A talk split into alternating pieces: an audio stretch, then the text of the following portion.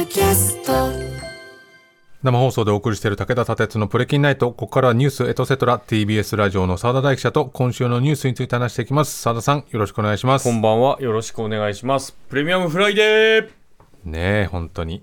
早いですねあ、8年目。8年目に入るんですかね早いで。すね。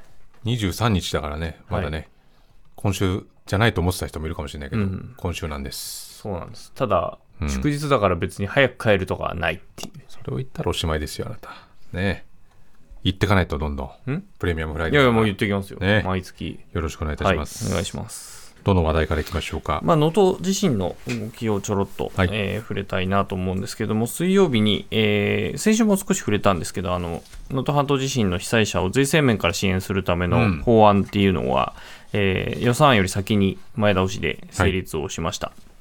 であの所得税とか住民税を減税するっていう措置を、まあ、1年前倒しして適用するっていうことを盛り込んでて、まあ、本当だったら、えー来年の、まあ、納税の時期に支払う所得とかに今適用されるものだったんですけども、まあ、今年の確定申告から使えるようにということで、うん。前倒しで、えー法律が通ったとうん。いうことになりますということで、で岸田総理は明日、えー被災地を、えー視察の予定。と、はい。うん。で一部報道ではですねその現地で、まあ、住宅融資の金利を最大300万円分助成するという施策をまあ発表するという見通しです。うん。まあ倒壊した家とかでもう一回建て直した時のまあ金利っていうことだと思うんですけれども、うん。まあ、なるべく、えーそれを支払うことで、えー流出しないで、被災地から流出しないで、まあ、現地にとどまって、えーもう一回生活を再建してほしいということで、えーこういう施策を出すというふうに見られていますということです。なるほど。はい。はい。で、えー続いてなんですけども、まあ、国会の動きということで、予算委員会、えー毎日やってるという状況なんですけども、本当にいろいろトピックがあるので、えーいけるとこまで行こうかなと思っております。えー月曜日なんですけども、立憲民主党が、あの、旧統一教会の関連団体から選挙支援を受けてたと、まず報じられてました、森山文科大臣に対する不信任決議案を月曜日提出しました。うん。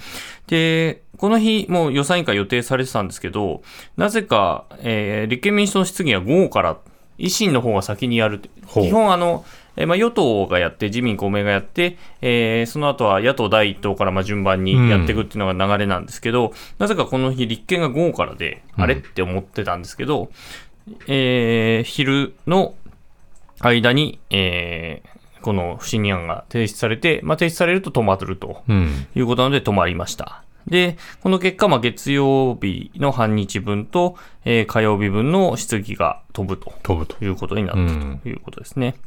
で、火曜日なんですけれども、衆議院本会議で、その不信任決議案に対する、まあ、各党の討論と採決が行われたんですけども、うん。えー趣旨説明に立った立憲民主党の菊田議員は、えー森山大臣はこの間記憶がないということを、まあ、委員会の中で連発してたりとか、まあ、答弁がコロコロ変わるなど、まあ、大臣の任にあらずといそうね。うことで、不信任案の、まあ、提案の理由を説明したと。うん。で、これに対してまあ各党がこう討論していくわけなんですけども、じゃあ、その反対する側は何て言ったかっていうと、まあ、自民党の井出議員、まあこういう時にどう反対するかっていうのを、まあ、あの、聞くというのもなかなか趣深いと。うん。いうところで、どういうロジックで反対してくるか。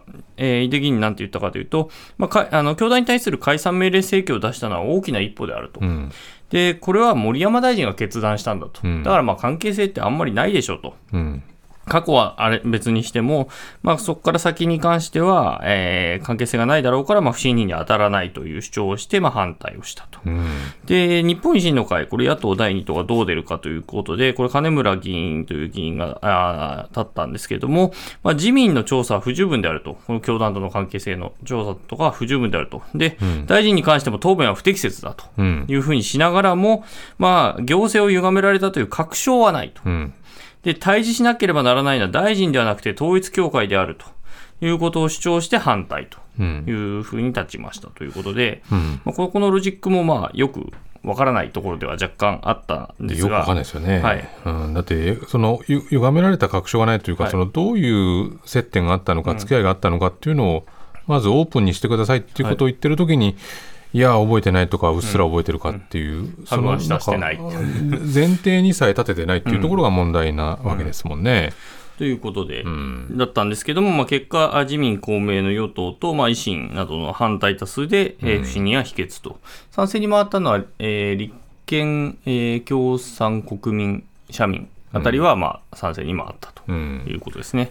これでもそうすると、これはもうも森山文科大臣はこのまま行くということになるっていうことなんでしょうかね。まあ、まあ、そうですね、不信任が、うん。えー否決された場合は、いわゆるスーパー大臣と呼ばれる、スーパー大臣、はい、あのもう、これ以降は出せないので、ああ次の打つ手がないっていうことですね。まあ、参議院で問責決議案っていうのが出せるかもしれないですけど、うん。まあ、よっぽど新新たに相当ひどい何かが出てこない限りは、まあ、このままいくということになると思います。はい。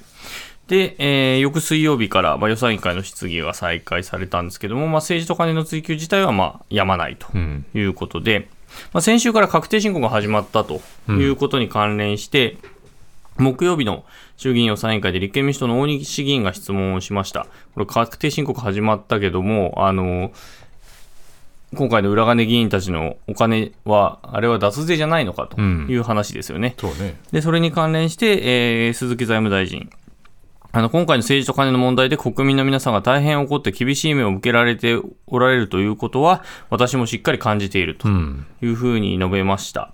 で、えーその政治資金収支報告書に、えー記載されていなかった、えー収入の税務上の扱いについて問われて、まあ、政治活動に使わず残った所得で控除しきれない部分があると、議員が自ら判断した場合、納税することはもちろん可能性としてはある。うん。疑義を持たれた政治家が、えー政治責任を果たすという観点から判断されるべきと。うん。勝手にしろと。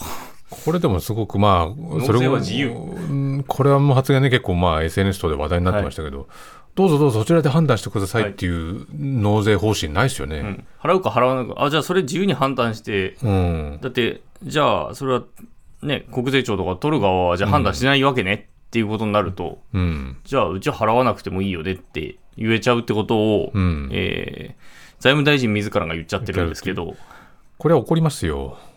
ね当然納税する側はね。はい。うん。で、これで自分で払わなかったらね、追徴課税って余計取られたりもするわけで本来はそうだけどね、ん。でもこの言い方だと、まあ、あの議員がなしていったらいいですよっていう感じになっちゃいますもんね。これいかんでしょう。ん、っていうことがあったんですけど、まあ、テレビ中継自体があまりされてなかったので、ね。はい、ネット上では結構話題にはなってますけどね。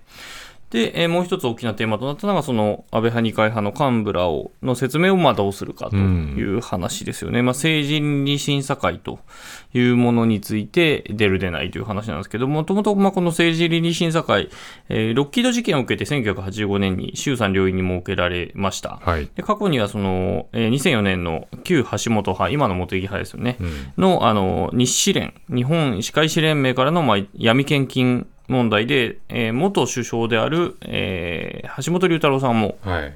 出席をしたとうん。いうことで、まあ、本人の申し出か、委員の議決で審査できるっていうことなんですけども、まああのーこれ、オープンにするかしないかっていうのは、あの本人の意思を尊重するっていう規定があって、うん。原則非公開になっているはいと。いうことがまあ問題になっていますとうん。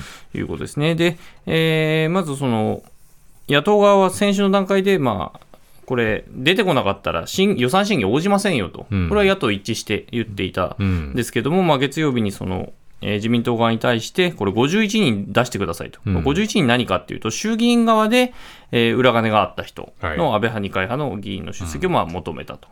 で、火曜日に与党側からは、安倍派の塩谷座長と二階派の武田事務総長の出席をしますと。それだけ。たった2人とうん。いうことで、で4党野党4党は話にならないと、話にならないね。話にならないと、そんなことで、えー国民の自民党に対する不信感や怒りが収まると思ったら大間違いだというえー認識で一致しまして、これ、再検討してくださいとうん。言ったら、その日の夜のうちに、えー西村前経産大臣が、あ僕出ますと、うん。これデモスじゃねえよ。ポロッと。うん。そしたら翌日には松野前官房長官が、うんあ僕も出ますと、うん。えー高木前国対委員長は僕出ますと。うん。いうことで、えー出席の意向を示しましたと。うん。で参議院側でも、えー野党がこれ、参議院側で政倫審って開かれたことはなくて、ええまあ、今回初の開催を決めたんですけども、えー求めたんですけど、その、えー世耕前参院幹事長、まあ、5人衆の一人とされてます、ですけども、まあ、その世耕さんもまあ出ますということを言ったと。何なんですかこのなんか、うんじゃあ僕出ますよっていう感じのなんていうかな、まあ、致し方ない感じで出てくるって何なんですかね？もう基本なんか、うん、もう手上げですみたいな。ねえ。なんでこれ全員出てこいよというふうに当然思うんですが、なんかそういう徐々に出てきてますもんね。そう、徐々に徐々にって感じなんですよね。でもこの中でその萩生田さんとかはい。二階さんとかそういう人はどうしたんですか？本当ですよね。ねそこの武田さんっていうのはまあ事務総長で、まあ、一応その、じナンバー2ということですよね、派閥自体の。っていうことなんですけども、まあ、一番多くその裏金化してた3 3500万でしたっけね、うんあの二階さんは出ず、うんで、あの萩生田さんだって2700万ですからね、金額で言ったら。務所の中にいっぱいお金入れてた箱に入れてた。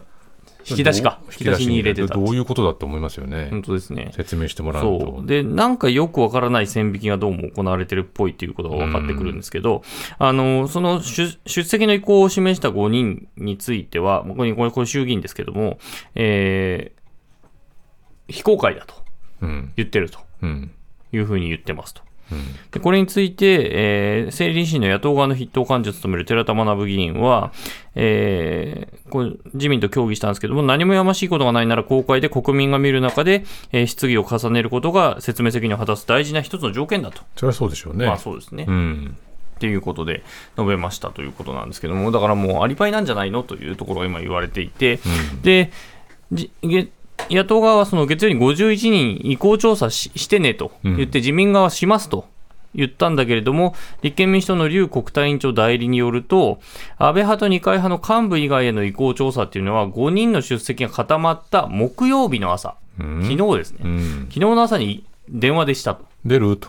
出るどうすると。どうするって。で、うち繋がんなかった人が何人かいるみたいな。うん何日待つんだみたいな感じになっていたと。うん。で、この劉議員は、えー意向調査は極めて短時間で行われ、みんな同じ回答であると。で、きちんとした調査をやったのか、非常に疑義が残るというふうに言ってまして、どうもやっぱり初めから一部の幹部を出すだけで済まそうという線引きを、まあ、自民党側がしていたと。うん。つまりだから萩生田さんは、えーその線引きで言うと、萩生田さんを出しちゃうと、二階さん出さなきゃいけなくなっちゃうんで、萩生田さん、あの事務総長経験者を出しましょうとうん。いうことで、どうも線引いたんじゃないのとうんいうふうに見えるわけですね。うん。で、呼ばれ、あの要するに手を挙げなかった人と、うん挙げた人の差って何かって見るととう。いうんことですね。別に事務総長が出てくればいいって、こちらが思ってるわけではないわけですよなね。いですね。うん。勝手な基準作られちゃったと。だということですね。で、その他にもやっぱ手を挙げてるベテランとか若手もいるんですよね、実はね。うん。あのーちゃんと話したいと。はい、江藤誠志郎元副議長とかは、うん僕出ますよって言ってるんだけど、うん。ま出ちゃうとさってことになってあ、るんですかね。っていう、そうう、ん。江藤さん出ちゃうと他の人も出なきゃいけなくなっちゃうから、どういう話ちょちょちょちょ待ってみたいな感じになってんじゃないかというふうに見えてくるわけですよね。やましいことないんだったら、公開でずっと喋ればね、そのやましくなさが証明できると思うんですが、うんそれはやらない。ね不思議ですな。はい、でこれについてあの岸田総理、えーぶら下がり応じまして、まあ、関係議員の意向が優先される仕組みになっていると、参加者が限られているということについてですね、で出席すると表明した議員においては、それぞれの判断、あるいはそれぞれの意思によって決断決断したものであると。本当かよと、よ。まあ、ここの間の流れを見ると、本当かよと、まあ、突っ込みたくなるわけですけど、うん。で記者がその、えーこの非公開うん。の意向っていうのはどうなのかと。問うと、まあ、公開、非公開等の、えー政倫審のこの形式については国会で決めなければならないこと、これもよく言いますね。うんで、これからあらゆる機会を通じて、関係議員に関しては説明を尽くすよう促していきたいと。まあ、呼ばなか呼ばれなかった人も説明してくださいよと。うん。いうことは言ったんだけれども、これ、非公開で国民納得するんですかと、ね。さら問いをすると、えー国会でお決めいただくことですと。うん。今まさに調整を続けている最中でありますので、私の立場からは直接触れることは控えますと。うん。言ったと。まあなんかもう嫌なんだろうね。やましいことがたくさんあるということが、このやり取りからは見えてきますけど、で、この政倫審、来週の水曜と木曜に開催予定ということで、まあ今、公開か非公開かっていう話になってるんですけど、もともとね、まあ公開だろうが非公開だろうが何言うかっていう話で、うん誰が決めたとか、うん。どうとかっていうところですよね。うん。っていうところは、ちゃんと何を言うかっていうのは注目したいんですけどね。そもそもこの全体像を明らかにして全て喋ってくださいって問われてる側がうーんどこまで出そうかな。これぐらいだったらいいですよっていう風になってるっていうこの現状の構造自体が非常にこうなんていうか、事態を解明しようという気持ちのなさが出てきてますよね。まあそうですね。だからこそ、まあそれがちゃんと伝国民にも伝わってるので、うん世論調査で過去最低を更新し続けてってるわけですよね。そうですよね。十何パーセントとかってね、うん言ってますからね、毎日新聞の調査とかだと。はいはい。で、自民党の支持率も下がってるんですよね。うん今まではその、政権の支持率は下がっても、自民党支持率は残ってたんですけど、うん今回は自民党も下がってると。うん、で、まあ来週、水水木に開催予定、はいこれがどうなるかですね。えー澤田さん、ありがとうございました。はいしましたこの後放送終了後には、プレキンナイトの公式 YouTube でアフタートークの配信もあります。そこでも澤田さんとニュースについて話しますので、えーラジオでお聞きの方もぜひ終了後、YouTube ご覧になってください。えー以上、ニュースエトセトラでした。